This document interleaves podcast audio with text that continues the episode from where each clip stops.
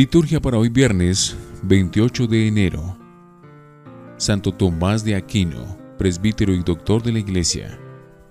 Santo Tomás de Aquino nació en el castillo de Rocaseca, Italia, en 1225. Realiza espléndidamente el ideal dominicano, contemplar y transmitir el fruto de la contemplación. Fue filósofo y teólogo y maestro de ambas disciplinas tuvo una capacidad inmensa para reflexionar, para enseñar y para escribir. Se entregó a la contemplación y a la oración y se sujetó a un reglamento inflexible para llegar a aquel que es la luz. Murió en 1274.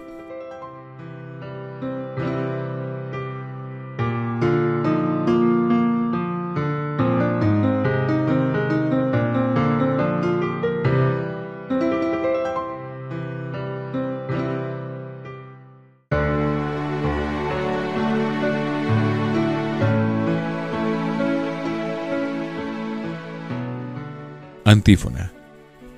En la asamblea de la palabra, el Señor lo llena de espíritu de sabiduría e inteligencia, lo viste con un traje de honor. Oremos.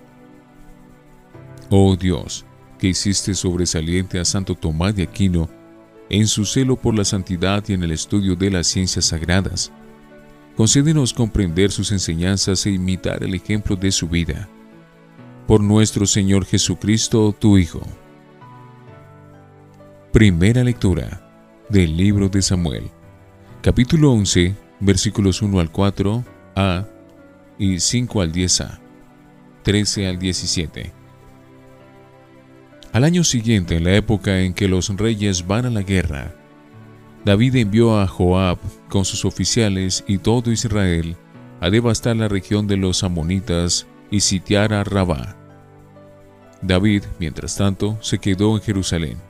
Y un día, a eso del atardecer, se levantó de la cama y se puso a pasear por la azotea del palacio. Y desde la azotea vio a una mujer bañándose, una mujer muy bella. David mandó preguntar por la mujer y le dijeron, es Betsabé, hija de Alián, esposa de Urías, elitita. David mandó a unos para que se la trajesen. Después Belsabé volvió a su casa, quedó encinta y mandó este aviso a David. Estoy encinta. Entonces David mandó esta orden a Joab. Mándame Urías, elitita. Joab se lo mandó. Cuando llegó Urías, David le preguntó por Joab, el ejército y la guerra. Luego le dijo, Anda a casa a lavarte los pies. Urías salió del palacio y detrás de él le llevaron un regalo del rey. Pero Urias durmió a la puerta del palacio con los guardias de su señor. No fue a su casa. Avisaron a David que Urias no había ido a su casa. Al día siguiente, David lo convidó a un banquete y lo emborrachó. Al atardecer, Urias salió para acostarse con los guardias de su señor y no fue a su casa. A la mañana siguiente, David escribió una carta a Joab y se la mandó por medio de Urias. El texto de la carta era, Pon a Urias en primera línea, donde sea más recia la lucha, y retírense dejándolo solo, para que lo hieran y muera. Joab, que tenía cerca la ciudad, puso a Urias donde sabía que estaban los defensores más aguerridos los de la ciudad hicieron una salida. Trabaron combate con Joab, y hubo bajas en el ejército entre los oficiales de David. Murió también Urías, elitita. Palabra de Dios. Te alabamos, Señor. Salmo 50. Misericordia, Señor, hemos pecado Misericordia, Dios mío, por tu bondad, por tu inmensa compasión, borra mi culpa. Lava del todo mi delito, limpia mi pecado. Misericordia, Señor, hemos pecado. Pues yo reconozco mi culpa, tengo siempre presente mi pecado. Contra ti, contra ti solo pequé, cometí la maldad que aborreces. Misericordia, Señor, hemos pecado. En la sentencia tendrás razón, en el juicio resultarás inocente. Mira, en la culpa nací, pecador me concibió mi madre. Misericordia, Señor, hemos pecado. Haz que sienta otra vez júbilo y gozo, y se alegren los huesos quebrantados. Aleja de tu vista mis maldades y olvídate de todos mis pecados. Misericordia, Señor, hemos pecado. Aleluya, aleluya, aleluya. Bendito seas, Padre, Señor de cielo y tierra, porque has revelado los secretos del reino a la gente sencilla. Aleluya, aleluya, aleluya. Del Santo Evangelio según San Marcos, capítulo 4, versículos 26 al 34. En aquel tiempo, dijo Jesús a la gente, El reino de Dios se parece a un hombre que echa simiente en la tierra. Él duerme de noche y se levanta de mañana. La semilla germina y va creciendo sin que él sepa cómo. La tierra va produciendo la cosecha ella sola. Primero los tallos, luego la espiga, después el grano. Cuando el grano está a punto, se mete la hoz porque ha llegado la siega. Dijo también, ¿con qué podemos comparar el reino de Dios? ¿Qué parábola usaremos? Con un grano de mostaza. Al sembrarlo en la tierra es la semilla más pequeña, pero después brota, se hace más alta que las demás hortalizas y echa ramas tan grandes que los pájaros pueden cobijarse y anidar en ellas. Con muchas parábolas parecidas les exponía la palabra, acomodándose a su entender. Todo se lo exponía con parábolas, pero a sus discípulos se lo explicaba todo en privado. Palabra del Señor. Gloria a ti, Señor Jesús. Oremos. Que te agrade, oh Dios, el sacrificio que alegres te presentamos en la fiesta de Santo Tomás de Aquino por cuyas enseñanzas te alabamos y nos entregamos enteramente a ti. Por Jesucristo nuestro Señor. Antífona. El que medita la ley del Señor día y noche dará fruto a su tiempo. Oración después de la comunión. A quienes alimentas con Cristo pan vivo Instruyelo, Señor, por Cristo Maestro, y haz que en la fiesta de Santo Tomás aprendamos tu verdad y la llevemos a la práctica en la caridad, por Jesucristo nuestro Señor. Lección Divina Oremos.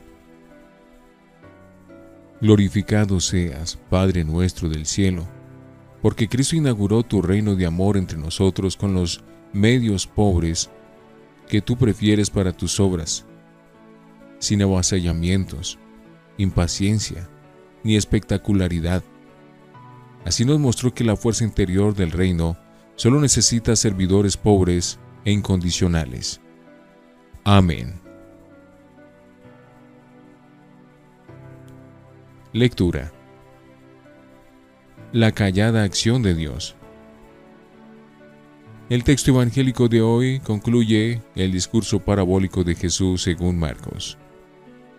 Hoy se proclaman dos parábolas sobre la naturaleza del reino de Dios, la semilla que crece sola y el grano de mostaza. La primera de ellas es exclusiva de Marcos, la segunda pertenece a la tradición sinóptica. Mateo 13:31, Lucas 13:19. Ambos coinciden en la enseñanza de que el reino viene con toda seguridad, porque ya ha irrumpido en el mundo a través de la persona y mensaje de Cristo. Lo mismo que la semilla sembrada y que el grano de mostaza, el reino llegará a plenitud irresistiblemente, a pesar de su lentitud inicial.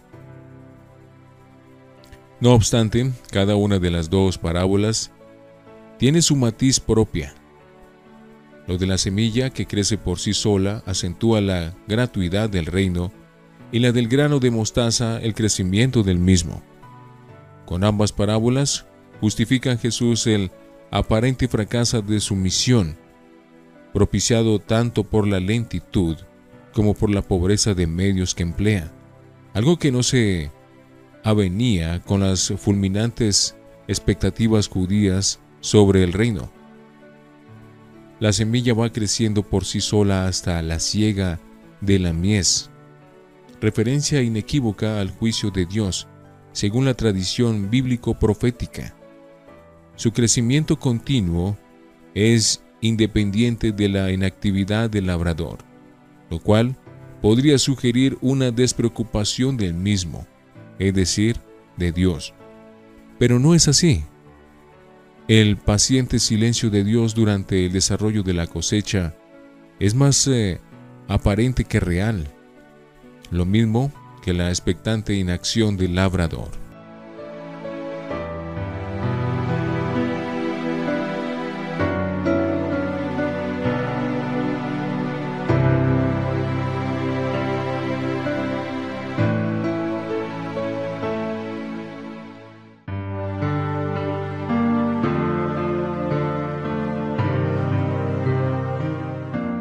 Para meditar. La desconcertante táctica de Dios. Si con la parábola de la semilla, que crece sola, responde Jesús a los impacientes que no aceptan el ritmo lento del crecimiento del reino, con la del grano de mostaza, sale al paso de la objeción de quienes no entendían la pequeñez de y pobreza de los medios empleados por él para la manifestación del esperado reino mesiánico. Pero ese es el estilo de Dios. Viene a decir Jesús. La parábola del grano de mostaza junto con la de la semilla, que crece sola, la del sembrador y la de la levadura, es una de las parábolas de contraste, llamadas así porque muestran la expansión incontenible del reino hasta su plenitud esplendorosa, en desproporción evidente con sus comienzos humildes. Por eso la parábola del grano de mostaza subraya el magnífico crecimiento del reino de Dios en contraste con su principio casi irrisorio, simbolizado en la diminuta semilla de la mostaza del tamaño de una cabeza de alfiler.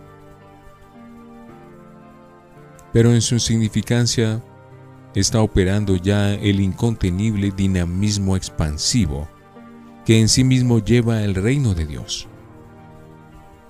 Importa resaltar el detalle final de la parábola del grano de mostaza. Su planta puede alcanzar a orillas del mar de Galilea hasta los tres metros de altura, por lo cual se convierte en un arbusto tan frondoso que los pájaros pueden anidar en sus ramas. Esto apunta a la universalidad del reino y del Evangelio, destinados a incorporar así todos los pueblos de la tierra, y no solo al pueblo judío. El nuevo pueblo de Dios, la iglesia, no debe temer el fracaso del Evangelio por la pobreza de medios al servicio del mismo, y menos todavía ceder la, a la tentación de una eficacia de relumbrón mediante recursos ricos, técnicas sofisticadas, de choque y propaganda avasalladora al estilo comercial de consumo. Jesús no procedió así. Para fundar su iglesia al servicio del reino, eligió a doce pobres hombres, carentes de toda influencia social, incultos en su mayoría, simples pescadores, algunos, incluso pecadores otros, como Leví el publicano. Cristo podía haber actuado fulgurantemente, pero no lo hizo, porque el reino de Dios no necesita medios espectaculares, sino servidores pobres e incondicionales. Reflexionemos. ¿Sabemos interpretar nuestra historia personal y la historia del mundo con optimismo cristiano? Convencido del dinamismo y la eficacia del reino de Dios entre nosotros? Oremos. Cristo mismo es la semilla y el fermento del reino que, muriendo en el surco de la cruz, dio origen al hombre y mundo nuevo de la resurrección. Haz, Señor, que tu pueblo, la iglesia, sea en el mundo el sacramento, germen y principio de tu reinado hasta alcanzar un día el reino consumado en la gloria. Amén.